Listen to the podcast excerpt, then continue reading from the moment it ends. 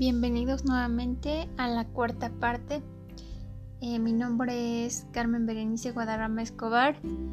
Soy licenciada en Pedagogía y estudiante de Maestría en Ciencias de la Educación en Universidad Azteca. Voy a continuar hablándote sobre las eh, categorías fundamentales de la investigación científica. Y todo esto forma parte de las actividades correspondientes a la materia de investigación educativa 1 con el doctor Fidel León.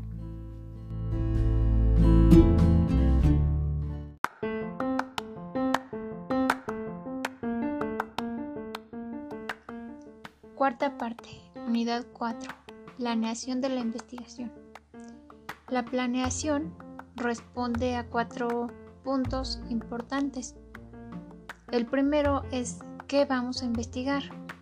Y dentro de este punto se encuentran el tema, el objeto de estudio, el problema, el marco teórico y objetivos específicos. En el segundo punto es por qué, dónde y cuándo vamos a investigar el tema. Y aquí entran la justificación y la delimitación del problema. El tercer punto es cómo vamos a investigar. Aquí entra el marco metodológico los aspectos administrativos y el presupuesto. Y el cuarto punto es para qué vamos a investigar. Dentro de este están la hipótesis y el objetivo general.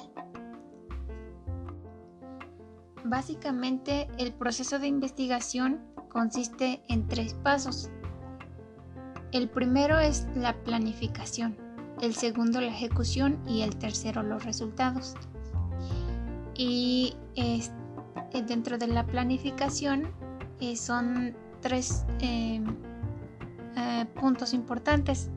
El problema, la teoría, el método y también va a entrar los aspectos administrativos como los recursos y personal requerido y un cronograma de actividades. Para la ejecución es el momento en el que se desarrolla propiamente la investigación a fin de lograr los objetivos propuestos. Em, pues es la propuesta en práctica del proyecto. Y por último están los resultados que se exponen en el informe de investigación, donde también se describe el proceso para llegar a ellos. Se redacta en pasado.